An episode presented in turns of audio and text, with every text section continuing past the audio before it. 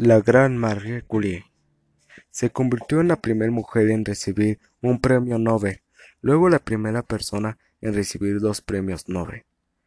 La primera mujer catedrática de la Soborna y también la primera extranjera en ser enterrada en el Panteón de los Hombres Ilustre de Francia. Eso entre todos otros muchos logros. Su descubrimiento del polonio y el radio junto a su marido el físico Pierre Curie.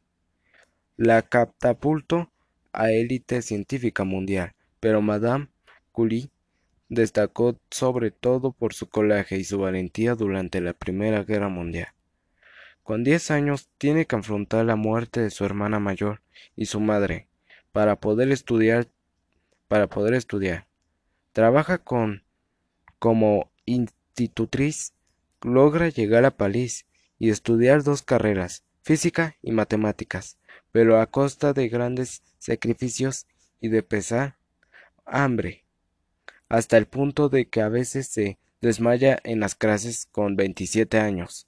Conoce a Pelle Curie, se casan en 1895 y juntos inician la aventura científica que les llevan al descubrimiento de dos nuevos elementos, el polonio y el radio. Y la y a la consecución del Premio Nobel de Física en 1903, junto con Henry Becquerel. Cuando la vida parece que le sonríe, Pierre Curie muere en un accidente atropellado por un carruaje. A pesar de la profunda tristeza que sufre, emerge una nueva Marie Curie. Tiene que sacar adelante a sus dos hijas pequeñas, Elena y Eva, y luchó para tener un sitio en el mundo de la ciencia, donde predominan los hombres. Ahí logra todo éxito.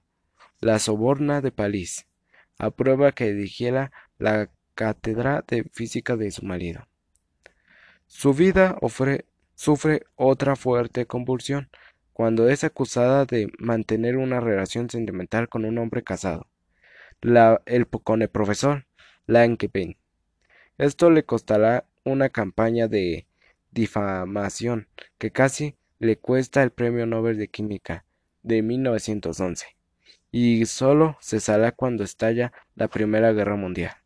Aquí volverá a emerger la Marie Curie, y humanitaria, crea un servicio de unidades móviles con rayos X, que había inventado el español médico Sánchez, y lleva al frente para diagnosticar y curar a los heridos de una manera mucho más rápida.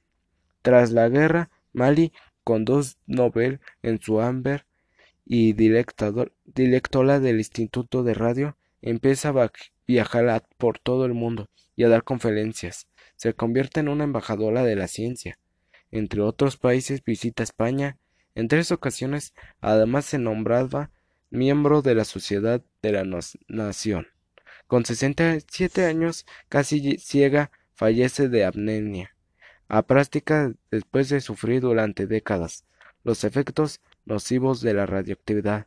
Pero su obra perdura hasta hoy. Su hija Helene siguió sus mismos pasos, hasta el punto de conseguir otro premio Nobel de Química en 1935, junto con su marido Frederick Joliot, por descubrir la radioactividad artificial. Gracias por su atención.